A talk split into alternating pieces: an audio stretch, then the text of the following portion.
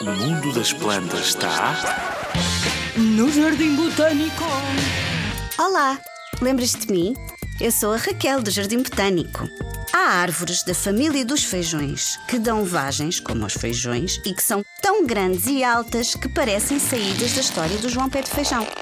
Sabes, aquela história em que há umas sementes mágicas que fazem crescer um feijoeiro gigante e que o João sobe até às nuvens para ir ter com um gigante também. Ah, enfim, se não conheces, pede que te contem porque é muito, muito gira. Voltando a estas árvores que eu conheço do Jardim Botânico, são lindas, altas e grandes e dão uma flor laranja avermelhada mesmo muito bonita.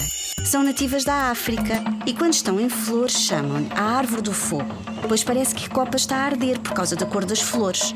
Quando estas flores se transformam no fruto, aparecem então as vagens com os feijões vermelhos lá dentro. Estes feijões caem no chão e são ótimos para fazer colares e outros adornos, como conhecemos feitos pelas pessoas em África. São mesmo muito bonitos. A sua cor, apesar de avisar que pode ser venenosa para nós ou para outros animais, serve também para chamar a atenção das aves, que veem muito bem.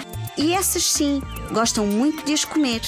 É assim que as sementes da árvore do fogo são levadas para longe da árvore mãe, para não competirem com ela por água e sais minerais do solo. Viajam no estômago das aves e saem depois longe nas suas fezes. Podes vir ver esta árvore de perto, ao meu jardim preferido. Já sabes que é o Jardim Botânico de Lisboa.